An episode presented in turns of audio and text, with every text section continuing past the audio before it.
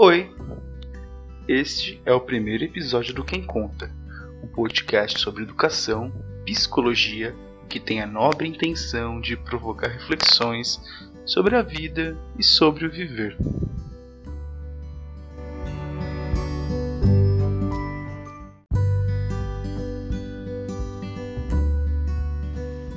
E o tema do episódio de hoje é A Menina do Vestido Azul Educando a Alma.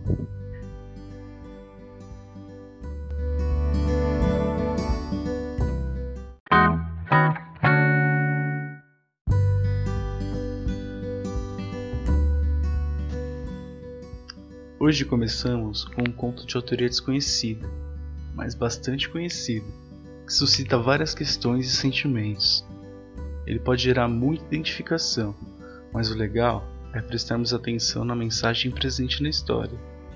Além disso, vamos tentar aproximar a essência do conto com a teoria de um famoso pensador, o famoso psicanalista, filósofo e sociólogo alemão Erich Fromm. Observar um pouco da sua proposta de visão de homem e de mundo. E no final, vamos propor amarrar essa reflexão um dos princípios do referencial curricular. Bom, quem conta?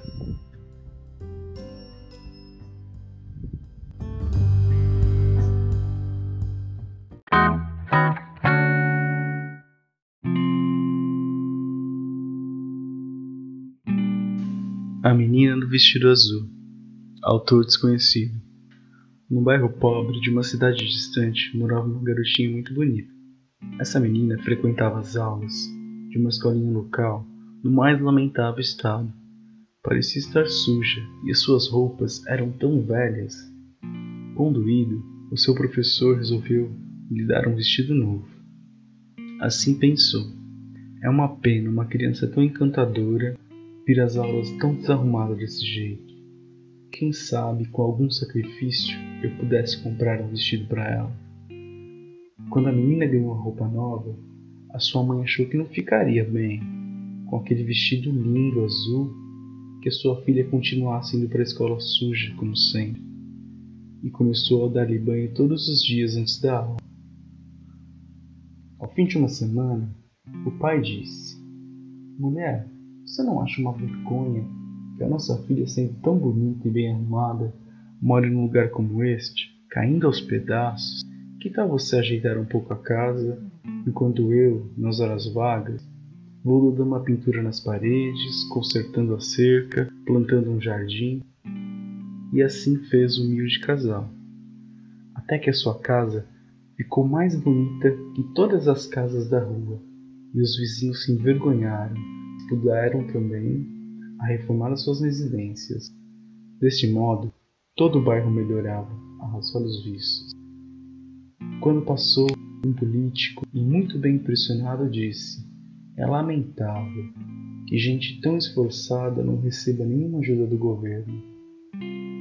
E dali saiu para ir falar com o prefeito, que autorizou organizar uma comissão para estudar que melhoramentos eram necessários no bairro.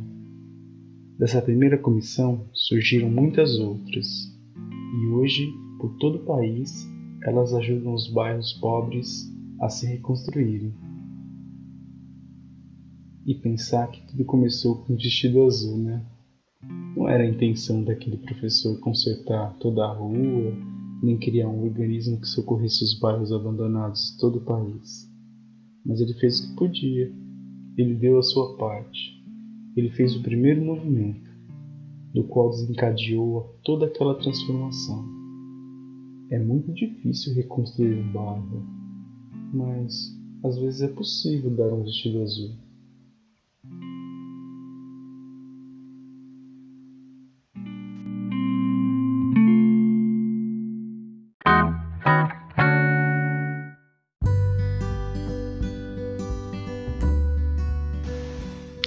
Bom, a gente pode substituir um possível olhar assistencialista para um que pode considerar uma narrativa do conto. No dia a dia, às vezes a gente acaba tendo dificuldade de perceber e atender todos os que necessitam da gente, né? nem sempre a gente tem a possibilidade de presentear alguém com um vestido azul. nem sempre a demanda é por algo material, mas acho que procurar fazer o nosso melhor, mesmo quando parece que a nossa melhor atitude possível vai se tornar insignificante, isso pode ser a mensagem latente por trás da história do vestido, né? Tem alguns elementos ali que chamam a atenção, né? Professor. Foi um professor que presenciou aliás, que presenteou, né?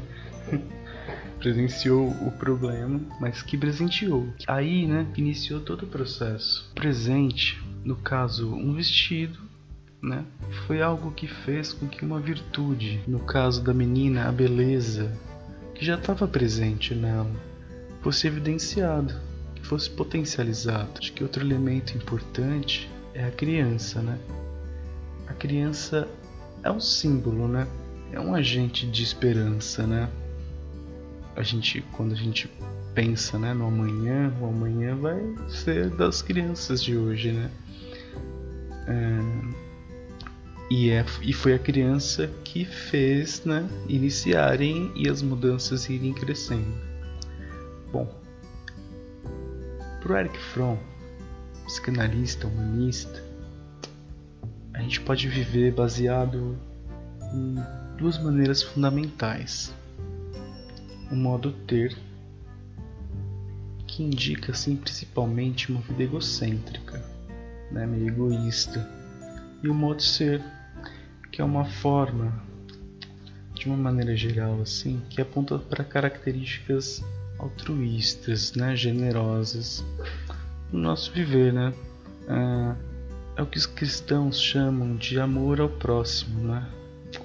Assim, de uma forma de espectro, acho que durante a nossa existência a gente se move, né, entre atitudes altruístas, atitudes egoístas e de acordo com a teoria do Eck, a forma como a gente oscila nesses modos de viver, né, está diretamente relacionado a maneira que ocorreu o nosso processo de aprendizagem.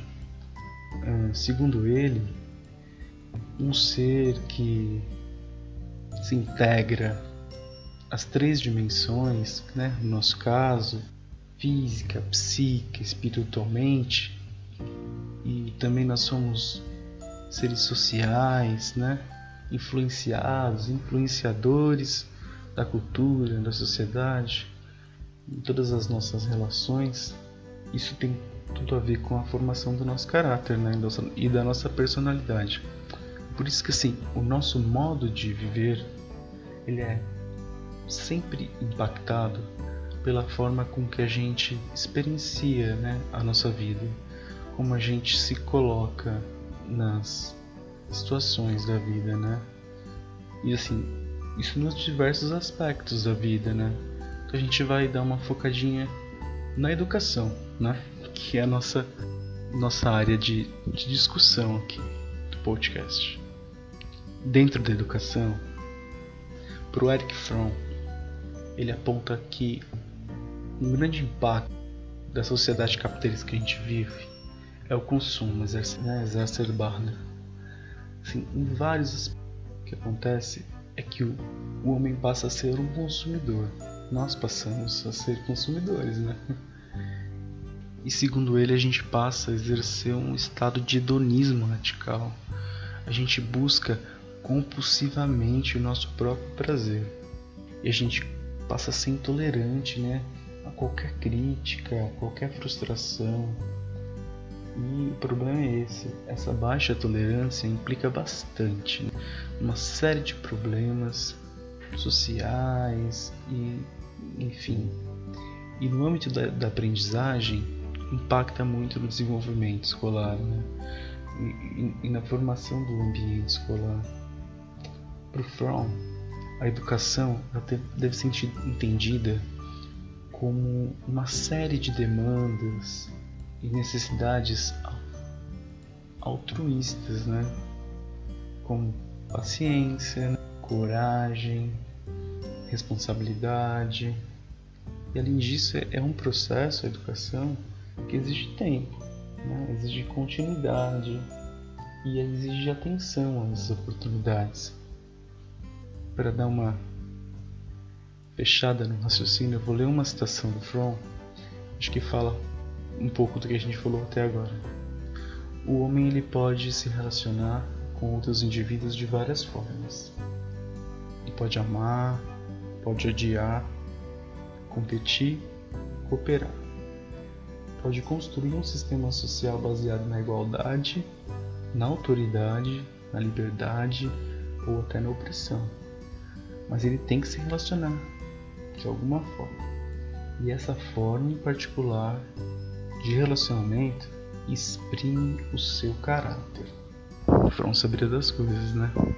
Bom, já que a gente falou em educação, a gente podia ler um tópico aqui e comentar um pouquinho sobre o referencial nacional curricular para a educação infantil. Bom, um dos princípios da qualidade é o seguinte: o princípio da qualidade das experiências vividas na educação infantil. Considerando as especificidades afetivas, emocionais, sociais e cognitivas das crianças, as de 0 a 6 anos, a qualidade das experiências oferecidas, que podem contribuir para o exercício da cidadania, devem ser embasadas nos seguintes princípios: respeito à dignidade, aos direitos das crianças, considerado nas suas diferenças individuais, sociais, econômicas, culturais, étnicas, religiosas e etc. Bom, acho que o vestidinho azul pode parecer pra gente no nosso dia a dia né, na forma de respeito, de tolerância, de paciência, de cuidado, carinho, de amor e acho que fomentando, sabe, a esperança.